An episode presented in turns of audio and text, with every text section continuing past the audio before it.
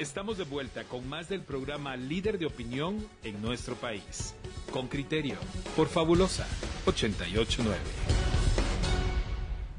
Vamos a hablar con una persona a la que hemos entrevistado más de una vez aquí en el programa, Norma Baján, cofundadora para el desarrollo de humanidades y educación para niños en Sololá y Chimaltenango, sobre justamente estas protestas o estos estos desacuerdos que se manifiestan en relación con el acontecer nacional. Norma, buenos días, ¿qué tal? Muy buenos días, Pedro. Eh, buenos días, Claudia y Juan Luis. Gusto de estar aquí con ustedes nuevamente.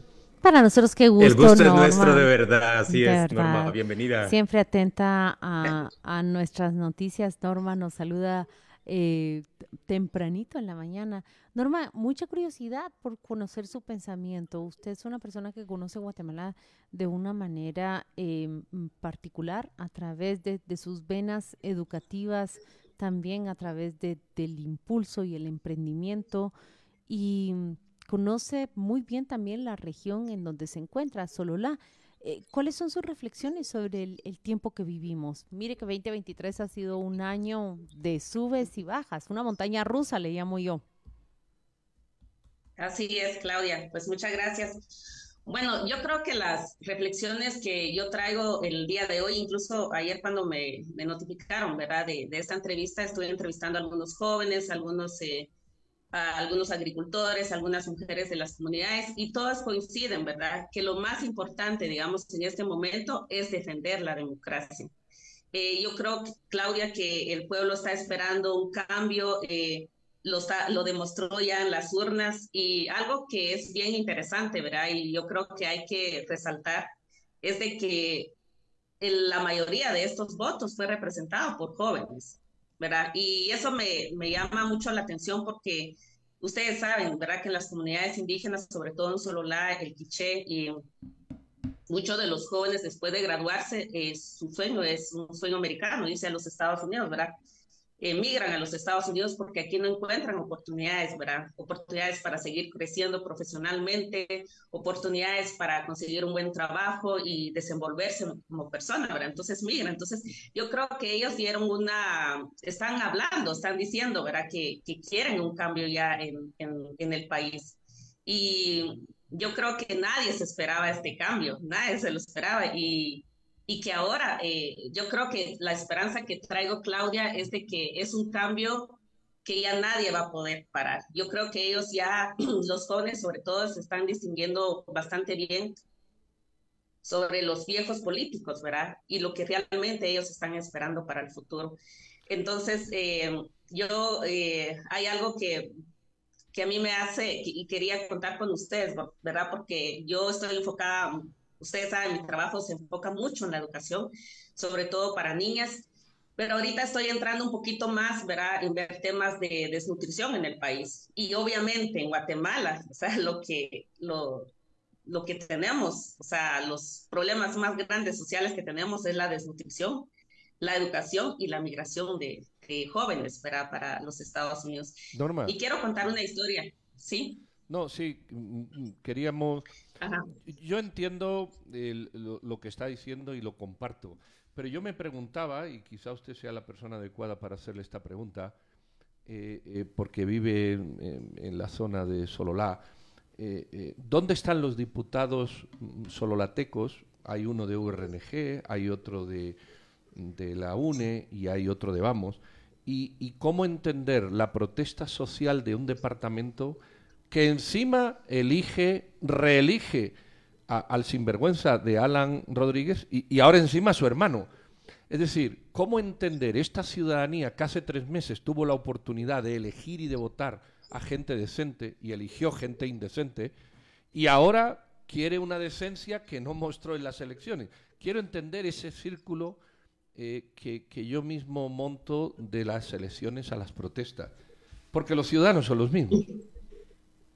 Sí, definitivamente. Eh, mire, pero de veras, estando aquí en, ya en el campo con las, con las personas, con las comunidades, eh, uno empieza como a, a, preguntarse lo mismo, ¿verdad? Pero es que, digamos, en esta situación, eh, o sea, yo, yo, yo, le voy a hablar de lo que yo veo en el campo, ¿verdad? para las personas en el campo que gana 40 quetzales diario, Pedro, y que le ofrezcan a uno mil quetzales por un voto, o sea, juegan con su necesidad. Tal vez usted diría, no, pero ¿dónde está la dignidad? Que no sé qué. Pero, pero si ve a sus hijos, ve a su familia que no tiene ni siquiera para comprar eh, un par de, unos huevitos o comer frijolitos, o sea, lo toman. Y, y hay algo que pasa aquí en las comunidades de veras que que, que, lo mantienen todavía, ¿verdad? Que si ellos eh, dicen hacer algo, lo, lo, lo, cumplen, ¿verdad? Que es el poder de la, de la palabra. Entonces, eh, yo creo que eso es lo que pasa en muchas comunidades y obviamente, digamos, eh, estos políticos pues juegan con esas necesidades obviamente si ve a su hijo eh, teniendo hambre, o sea, va a agarrar lo, que hay. Yo creo que eh, yo, yo me inclinaría un poco más eh, en esto, ¿verdad? Y, le, le, quería contar, voy a encajarlo con esta historia, ¿verdad? De una niña que la semana pasada escuché su historia. Ella tiene apenas 11 años, está en quinto primaria y su sueño es graduarse de sexto primaria para ir a los Estados Unidos, poder ganar dinero y ayudar a su familia porque ya está súper endeudada. Su padre es agricultor, ¿verdad? Y eso pasa mucho aquí. Digamos, las personas se endeudan, eh, no tienen eh, eh, qué comer y, exponen a sus hijos, ¿verdad? Para que vayan a buscar fuentes de ingresos. Y, ya cuando llegan esos extremos, pero, o sea, se podrá imaginar, una niña de 11 años ya pensando en migrar para ayudar a su familia, es porque la pobreza realmente está enraizada en, su familia. Y se ve, y eso va a pasar, esa deuda van a pasar años, años eh, para poder cubrirla o totalmente, aunque eso a veces no pasa, ¿verdad? Porque eso pasa con los agricultores también. Los agricultores sacan un préstamo, ¿verdad? Para, porque no les fue bien en la cosecha, eh, prestan 5 mil quetzales y esto se vuelve 15 mil y ya llega cuando llega 80 mil quetzales, no pueden pagar eso y necesitan salir para, para generar otras fuentes de ingreso. Eso es lo que pasa aquí en, en, en las comunidades. Norma, yo, yo pienso que es valioso que en este momento tantas personas de la población estén luchando para, para exigir que se respete el resultado electoral, que le ha abierto esperanzas a, a buena parte de esos electores. Pero me pregunto, ¿estarán conscientes esas personas que no se trata solo de que el presidente Arevalo llegue al poder el 14 de enero, sino que después le va a tocar seguir batallando contra una Corte de Constitucionalidad, una Corte Suprema, un Ministerio Público, un organismo judicial, que todos están coaligados para defender la corrupción y, y van a querer ponerle obstáculos como le están poniendo obstáculos en este momento. ¿Tendrá conciencia la gente, cree usted? Yo pienso que, que sí, digamos, esto es una, a mí me da, me da un poco de, de, de tristeza, ¿verdad? Pensar de que eh, a veces nos ven a nosotros, digamos, a las poblaciones indígenas como los eh, bochincheros, ¿verdad? Que, pero yo me pregunto también, ninguno de los gobiernos ha venido a hablar con estas agrupaciones indígenas, ¿verdad? Como los 48 cantones. Hemos visto presidentes, ¿verdad? Que se juntan con con estos grandes empresarios, ¿verdad? Pero jamás viene con nosotros a realmente entender como las, la problemática que también sufrimos nosotros desde acá. Y, y yo creo que hay, hay conciencia, ¿verdad? De, que esto no es una, digamos, con que llega Arevalo al poder no va a ser una solución, pero yo creo que debemos enfocarnos, digamos, en las poblaciones indígenas, debemos enfocarnos en eh, que es ahí donde yo creo, ¿verdad? Y tengo fe que hay que mejorar la educación en para la población, digamos. Creo que esta generación, yo no sé si yo voy a lograr hacer algo todavía, Juan Luis, pero yo tengo mucha confianza y mucha esperanza de que las generaciones que vienen atrás creo que pueden hacer esos cambios. Por eso yo estoy invitando, digamos, a... Norma, ¿cómo puede usted tener Decir dudas que ya no. si va a hacer algo? si usted, a ver, yo creo que esto es bien importante planteárselo a nuestros oyentes, oyentes con criterio. Norma Bajan dirige uno de los esfuerzos educativos más prometedores que tiene Guatemala. Las niñas que estudian en el sistema de educación que ha montado Norma con apoyo de muchas personas. Ayer, por ejemplo, veía que, que Luis Fonan celebraba que su fundación fuera, fuera patrocinador parcial de, de, la escuela maya.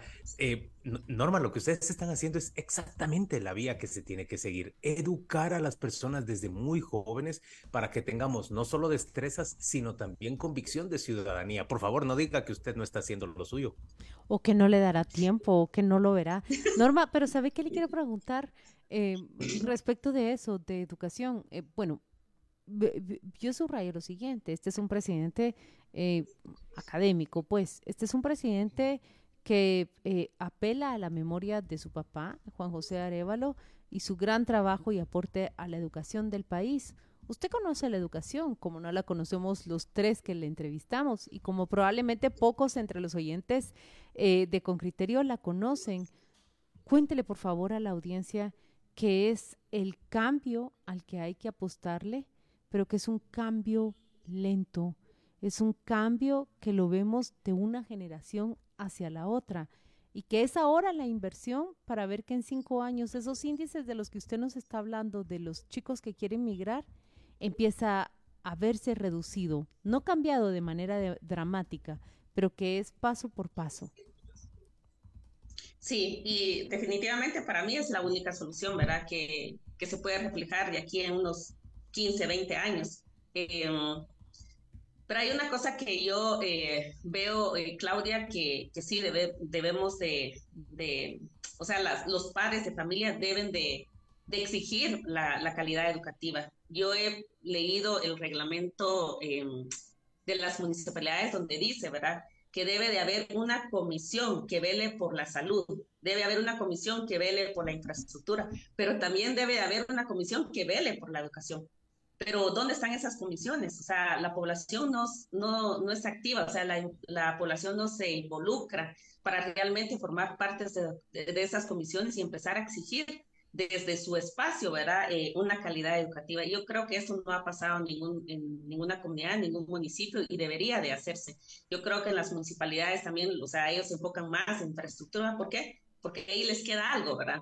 Pero jamás se enfocan en educación.